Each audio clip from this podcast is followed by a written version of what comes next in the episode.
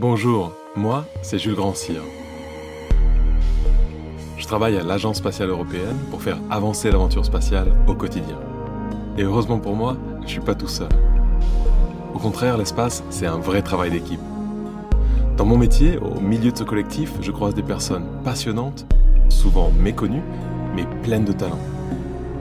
Et ces collègues, celles et ceux qui font l'espace sur Terre jour après jour, je vais vous les faire découvrir. Bienvenue dans la fabrique de l'espace.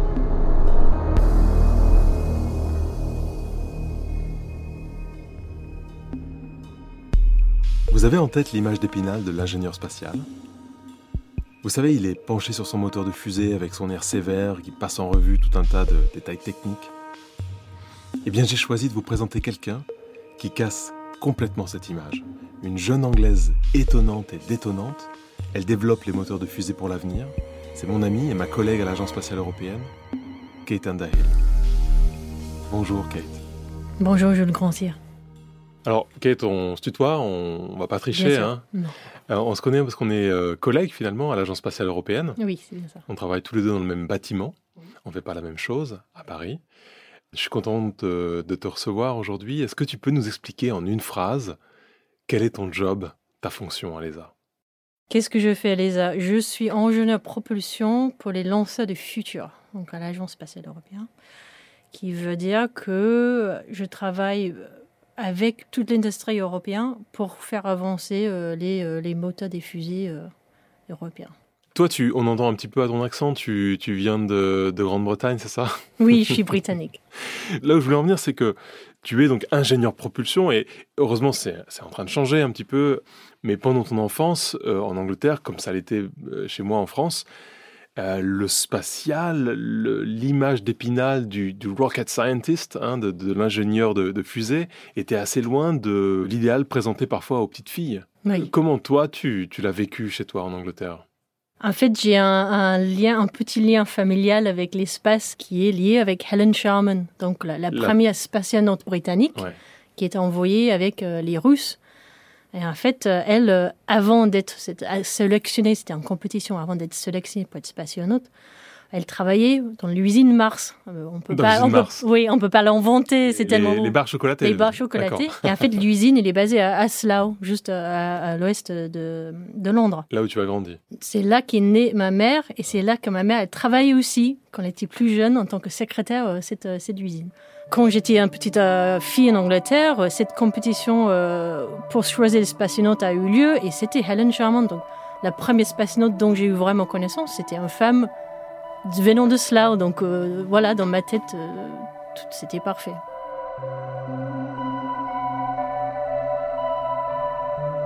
Est-ce que tu as eu ensuite un déclic ou c'était simplement en voyant Hélène Sharman que tu t'es dit ça y est, je veux, je veux travailler dans le spatial, je veux aller dans l'espace? J'avais 10-11 ans. Je suis allée dormir chez une copine et là, en ce moment, on habitait à Sheffield, qui est plutôt au nord d'Angleterre. Il fait assez frais à Sheffield et kiffe le franglais, il est pas mal parce que ça fait des nuits très froides, très frais, très claires. Donc on a des belles nuits euh, pour voir les étoiles. Donc je suis allée dormir chez, ma copine. On était plusieurs, on allait dormir dans son salon. Dans son salon, il y avait des grandes portes-fenêtres au bout. Des fenêtres françaises, comme on dit en anglais. Et je me suis mis dans mon sac de couchage, je suis retournée sur le dos et j'avais la vue à travers cette porte-fenêtre et j'ai voyé le ciel de nuit, ce ciel étoilé, mais c'était merveilleux. Il y avait des milliers d'étoiles que je pouvais voir et je savais qu'il y avait des galaxies, il y avait des planètes, il y avait des comètes là-haut.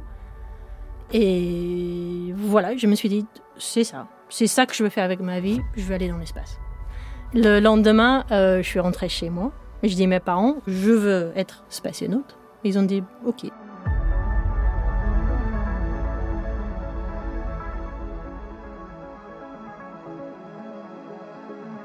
Quelques années plus tard, tu commences tes études et ta carrière finalement vraiment dans le spatial à la fin de tes études, c'est ça? Oui, donc j'ai fait un premier diplôme en physique à l'université d'Oxford et après je voulais me spécialiser dans, dans, le, dans la spatiale et j'ai fait un master d'ingénierie spatiale. Et en fait, pendant ce master aussi, il fallait décider une spécialisation. On avait euh, un projet de groupe, on devait concevoir un atterrisseur qui allait sur la Lune de Jupiter Europa. Donc nous, on avait ce projet de concevoir cet atterrisseur comme tout projet d'en générer, il fallait que chacun choisissent une partie du dessert pour dessiner, pour euh, travailler dessus. Et toi, tu as choisi laquelle alors? Moi, je ne savais pas trop quoi faire au début. Euh, après, dans ma famille, on est très à l'aise avec le feu. On, a toujours avec des, le feu. le feu. On a toujours eu des feux à bois à la maison. J'ai su très tôt comment allumer un feu. Et je me suis rendu compte que, bah, en fait, la propulsion des satellites, des lanceurs, c'est le feu. Et c'est parfait pour moi. J'étais très à l'aise, donc je me suis spécialisée dans la propulsion. Et donc, une fois que tu commences ta carrière, ton premier lieu d'affectation, c'est lequel? C'est Paris? Non, en fait, j'ai commencé euh, aux Pays-Bas. Donc, le centre technique de l'Agence spatiale européenne est aux Pays-Bas. Donc, je suis allée travailler dans la section de propulsion à notre site technique. Je concevais les satellites, des systèmes propulsifs pour satellites. Et aussi, j'ai fait une petite expérience pour savoir si on pouvait produire l'essence, les ergols les pour, les, pour les fusées à partir de l'atmosphère de Mars. Et en faisant cette expérience, je me suis rendu compte, bah, le, système propulsif des satellites, c'est bien, mais le vrai, vrai feu, c'est les, les, lanceurs. C'est ces moteurs des lanceurs, il y a une telle puissance qui est contenue. Il fallait absolument que je travaille là-dessus. Tu es allé, euh, tu as travaillé en Guyane française, à Kourou, après, après ça, assez rapidement? Oui, donc après un an aux Pays-Bas, je suis allée en France, qui est un grand pays euh, en Europe de spatial et des lanceurs, pour travailler au début avec le Centre national des études spatiales. Après un an et demi au CNES, j'ai j'ai pas pu résister à la tentation d'aller vivre cette expérience des lancements et l'aventure guyanaise.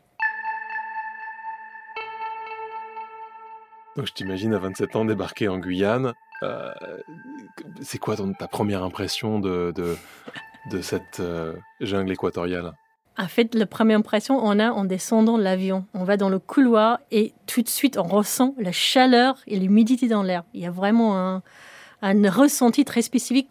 Et après, il y a, c'est très intéressant. Il y a, on y va là-bas pour le travail. Donc, on y à fond sur le travail. On, travaille à côté, on habite à côté de la base spatiale, on est amis avec nos collègues, tout le monde est sont là pour la base spatiale. On est, on est liés, on a même des bips qui sont programmés automatiquement pour sonner dès qu'il y a un problème sur le lanceur. Des beepers, vous avez des... des beepers, voilà. Ah oui, d'accord. Vous dormez avec le beeper si jamais il y a un problème la nuit? Obligé. On est obligé avec 24 heures sur 24 et dès que ça bip, on doit être sur la base dans les 20 minutes qui suivent. Si c'est 3 heures l'après-midi ou 3 heures le matin.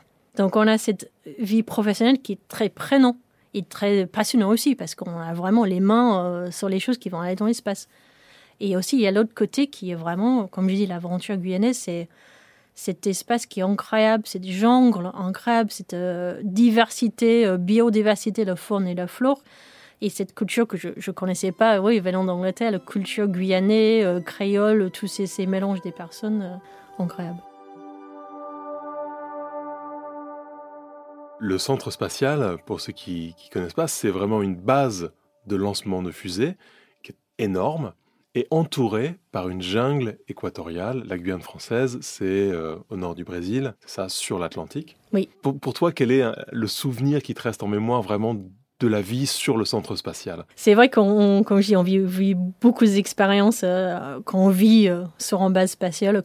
Et en fait, quand je suis arrivée euh, là-bas, en Guyane, j'étais encore responsable des opérations mécaniques d'assemblage du lanceur et les satellites, les passagers du lanceur. Mais en plus de ça, il y a aussi toute la base, toute l'infrastructure de la base qui fait qu'on a une campagne de lancement réussie.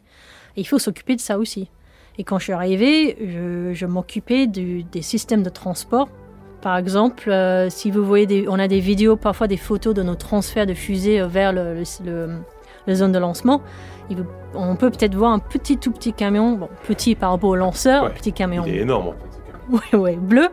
Cet camion été construit pour nous, pour ce travail. Il a plus de 40 vitesses. Il n'y a que 2-3 personnes qui savent le conduire pour faire cette opération très spécifique de, bouger un lanceur.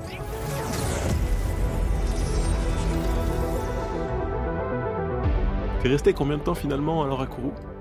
En fait, j'ai habité, euh, j'ai travaillé pour Arianespace trois ans et j'ai habité euh, plein temps en Guyane 18 mois.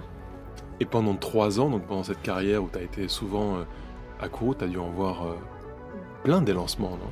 Oui, je dis chaque lancement est impressionnant et euh, j'adore cette discussion toujours après un lancement. Est-ce que c'était la lumière qui fait comme c'est un nouvel jour qui se lève ou est-ce que c'est les bruits qui te secouent partout qui est le plus impressionnant? Et en fait, on n'a jamais euh, trouvé une conclusion là-dessus. Mais oui. S'il faut en sauver un lancement, est-ce qu'il y en a un qui, qui est ton favori, on va dire? Quand je suis arrivée en Guyane, on lançait que Ariane 5, donc le lanceur européen. Et quand je suis partie, on lançait Ariane 5, le nouveau fusée petit fusée européen Vega et on avait amené Soyuz. Donc Soyuz qui a lancé de, Russie, le Kazakhstan de Russie, on l'a mené en Guyane. Et donc c'est les premiers lancements de Guyane, c'est moi qui faisais les campagnes de lancement. Au moins, j'étais responsable des parties des opérations, des parties hautes. Donc les interfaces avec les satellites qu'on allait envoyer dans l'espace.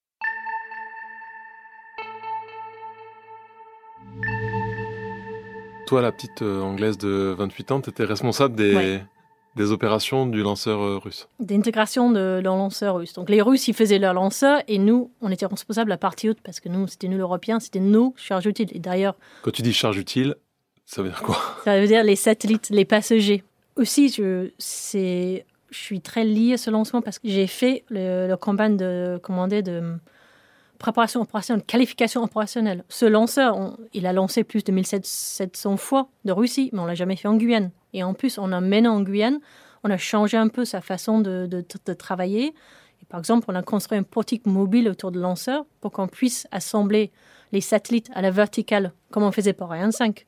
En Russie, ils assemblent les satellites à l'horizontale. À l'horizontale, oui. C'est-à-dire qu'on couche la, la, fusée. La fusée on, est couchée, On met le satellite en haut, dans la coiffe, dans le dernier étage. Et ensuite, quand on arrive sur le pas de tir, la fusée est érigée de nouveau pour pouvoir partir. Et en fait, en Europe, on érige le fusée et après, on met les satellites. Et aussi, ça nous permet d'avoir accès au lanceur jusqu'au presque dernier moment. On a cette portique mobile avec des étages tout autour. On peut, il fallait faire des vérifications, les dernières, les dernières opérations. Mais ce portique mobile, donc c'est toute une structure qui est autour du, du lanceur, autour de la fusée Soyuz. Il doit être énorme. Elle, fait combien cette fusée Soyuz La fusée elle Soyuz. 50 mètres. Oui, elle est autour de 50 mètres et le portique 75 mètres d'auteur.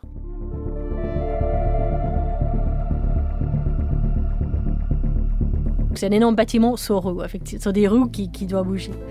En fait, en, anglais, on dit un dry run. On a fait toutes les opérations, on a assemblé la fusée, on a mis des, faux satellites, on a fait les opérations d'assemblage. On a fait ces premières opérations d'assemblage à la verticale sur un Soyuz qui n'a jamais été fait avant. Et quand tu dis dry run, dry run, ça veut dire la répétition générale finalement. En fait, on a fait tout sauf mettre des fluides dedans. Donc c'était était sec. On n'a pas fait le remplissage. Donc on a fait l'assemblage, on a fait un décompte final sans euh, remplissage.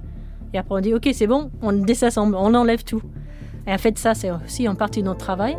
Il faut qu'on sache assembler, mais aussi défaire ce qu'on a fait. S'il y a un problème, on doit en pouvoir enlever les satellites, on pouvoir enlever une partie du fusée. Donc on a la procédure pour assembler. Et pendant cette campagne, on écrivait les procédures et on, a pris nos expériences pour les améliorer. Et aussi, on a fait les, procédures pour, bah, s'il y a un problème, on démonte comme ça. Et donc arrive le jour du lancement, le premier lancement de ce lanceur russe Soyuz. On a assemblé les satellites, on va, on va y aller, on, a, on va remplir le lanceur on veut partir. Et en fait, le premier essai de lancement, pas, euh, on n'a pas eu de succès parce qu'il y a exactement un problème avec le remplissage. Mais c'était juste un van sur l'élément sol qui n'était pas bien mis. Donc, on a pu régler ça et on a repris le lendemain. Donc, on a fait une soirée, ça n'a pas marché. On dit, bah, on reprogramme on refait le soir d'après. On fait la deuxième journée, tout passe bien, le remplissage il se passe bien, et on arrive vers une heure avant le lancement. Donc je dis H0 moins une heure, c'est une heure avant le lancement. H0 c'est l'heure de décollage, qui pour ces satellites sont programmés à seconde près. Il faut vraiment qu'on lance ce seconde, sinon c'est pas la peine. Il faut qu'on reporte de 24 heures. On a des énormes tuyaux de ventilation qui amènent de l'air euh, frais et sec aux satellites qui sont tout en haut du lanceur. C'est de l'électronique de pointe, ils aiment pas trop l'humidité du tout. Il a sa clim perso, qui est des énormes tuyaux qu'on doit retirer avant le lancement. Qui va euh, retirer ces tuyaux? Donc parce que moi j'étais responsable des opérations mécaniques des satellites, c'est moi qui étais responsable de cette opération.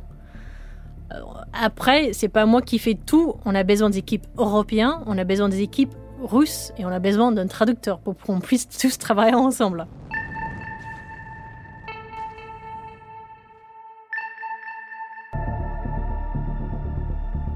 Comme je dis, on avait fait le dry run. J'avais déjà fait cette opération pendant le, le, le, le test, la campagne euh, euh, qualification, qu'on savait techniquement ce qu'il fallait faire, on, on l'a déjà fait. On a eu le, le go pour l'opération à 50 minutes avant le lancement parce qu'il y a toute une chronologie très précise. Chaque opération se suit, il faut qu'on finisse une chose avant de faire un autre. D'accord, donc là vous arrivez au pied de la fusée. Déjà, il faut passer. Donc, il y a un, on a un sauvegarde qui contrôle l'accès à la fusée, l'accès à, à, ouais. à, la pas de tir.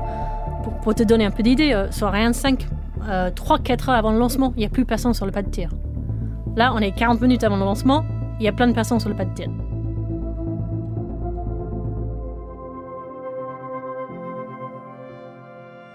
Donc le sauvegarde, c'est la première fois qu'ils font ça, ils sont pas très à l'aise. Moi j'ai le go pour l'opération, je rassemble toute l'équipe, on part en voiture pour les centaines de mètres qui nous amènent en bas du lanceur. Je me rends compte de, ce que je suis en train de faire. Je suis en bas de ce lanceur euh, mythique.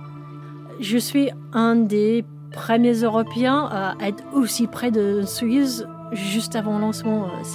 C'est incroyable. Et je vais faire une opération qui n'a pas été faite comme ça avant. C'est la première fois qu'on fait ça pour de vrai, sans fusée.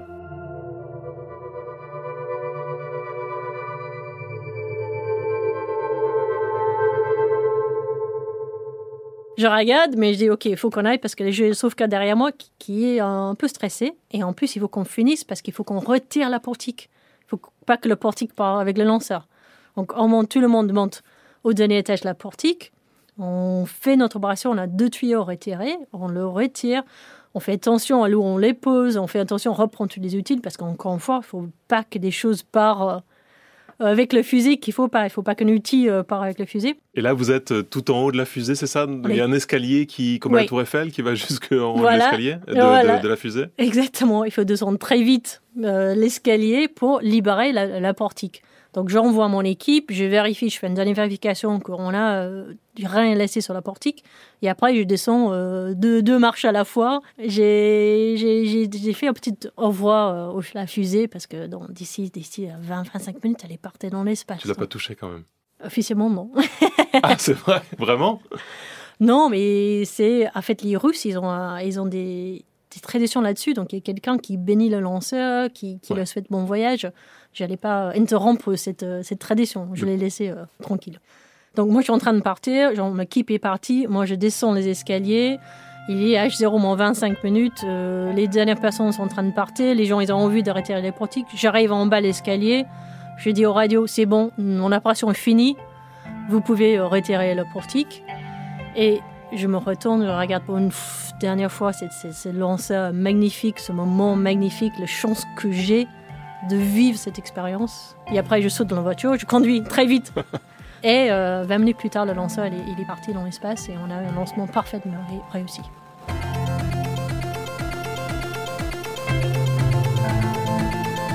Et donc aujourd'hui, comme je le disais au début, tu travailles dans un environnement qui est légèrement plus conventionnel, on va dire. Donc je travaille dans un bureau à Paris, je suis responsable plutôt des projets, mais je travaille avec l'industrie européenne pour améliorer, euh, comme je dis, nos, nos moteurs fusées. Et euh, on se rend compte que la meilleure façon de l'améliorer, c'est de tester. Bon, on a une idée, la meilleure façon de vraiment tester quelque chose pour faire comme s'il était dans un moteur, c'est de, bah, de mettre le feu, de faire un essai à feu, comme on dit. Donc on a un bon d'essai en Europe, euh, en Allemagne, à Lampothausen, qui est après une heure au nord de Stuttgart, qui est au milieu de nulle part, forcément. Parce qu'on fait euh, des essais à feu, on veut, encore une fois, on va être loin des personnes, et dans une forêt ancrable. Qu'est-ce qui peut se passer si ça ne fonctionne pas? Euh, Dans les lanceurs et surtout les moteurs, un petit problème très vite et un très grand problème. Dès qu'il y a le moins de soucis sur un moteur, généralement, ça explose. Donc, par exemple, sur l'impression de 3D, s'il y a un défaut dans le matériel qu'on n'a pas vu, on met le feu, bah, il casse, bah, et après, il y a les ergols partout, il y a l'essence partout, et on a un énorme feu. J'ai eu la chance d'assister à un de ces essais à feu. A fait la préparation et, et très similaire une campagne de lancement. On fait des procédures, on, assemble, on vérifie, on revérifie. Mais la grande différence, en fait, c'est que, euh, bah, en fait, euh, on peut suivre le, vol du moteur tout au long parce que il part pas au fusée, on a, on est à côté du, du, du moteur pendant tout, tout l'essai. Ah, donc là, c'est le maximum de feu qu'on peut avoir. Finalement. Voilà, exactement. On peut profiter au fond. Et j'ai eu la chance donc d'être dans le centre de contrôle à quelques dizaines de mètres de ces essais à feu, de suivre le, le 120 secondes d'allumage de ce moteur, de, de ressentir qu'on fait des changements de point d'opération, on met plus d'essence et on entend le moteur changer de bruit. Et c'est là vraiment on comprend au plus fond de, de nous, de moi, euh, je comprends cette technique, je comprends cette technologie, je comprends ce moteur.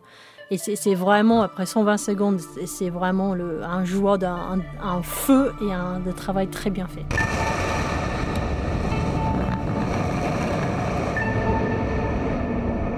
Donc c'est une excitation euh, de deux minutes qui, est, euh, qui reste encore plus qu'après un lancement, tu dirais Oui, parce que tout le travail qu'on fait, et en plus, comme je dis, on fait des choses qui n'ont jamais été faites avant. Cette pièce imprimée 3D, ça n'a jamais été fait en Europe avant. Donc on fait quelque chose vraiment de nouvel et on fait avancer l'industrie spatiale, on fait avancer les moteurs de fusée.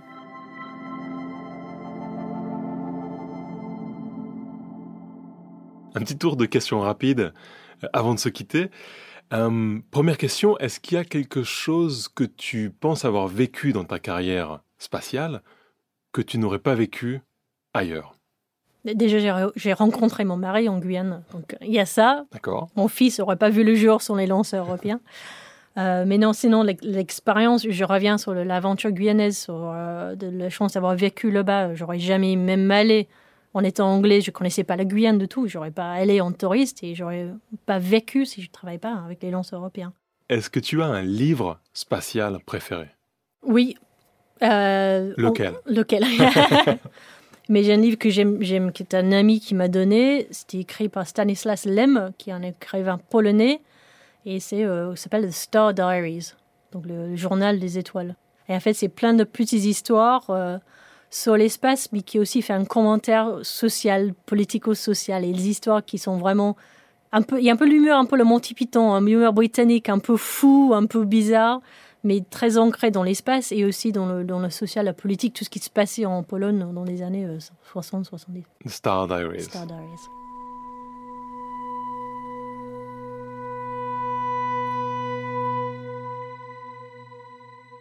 Quel est ton film spatial préféré?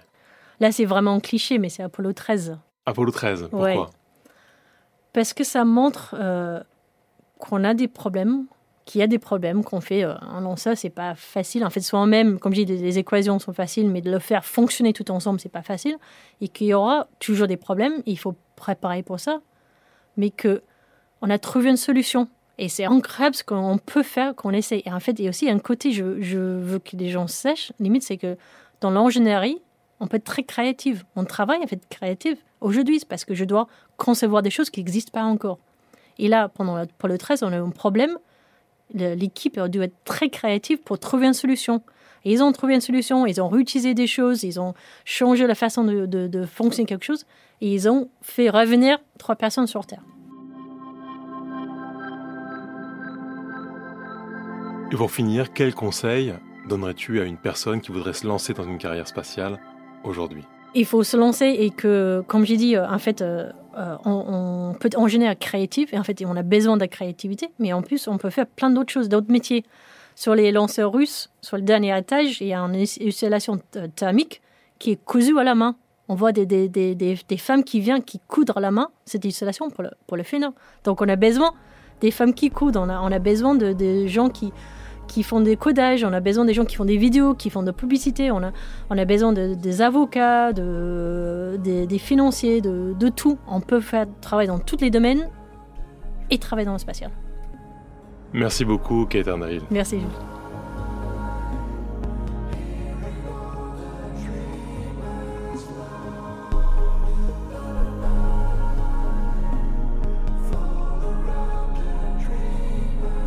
Merci beaucoup d'avoir écouté cet épisode de La Fabrique de l'Espace avec le soutien de l'Agence spatiale européenne.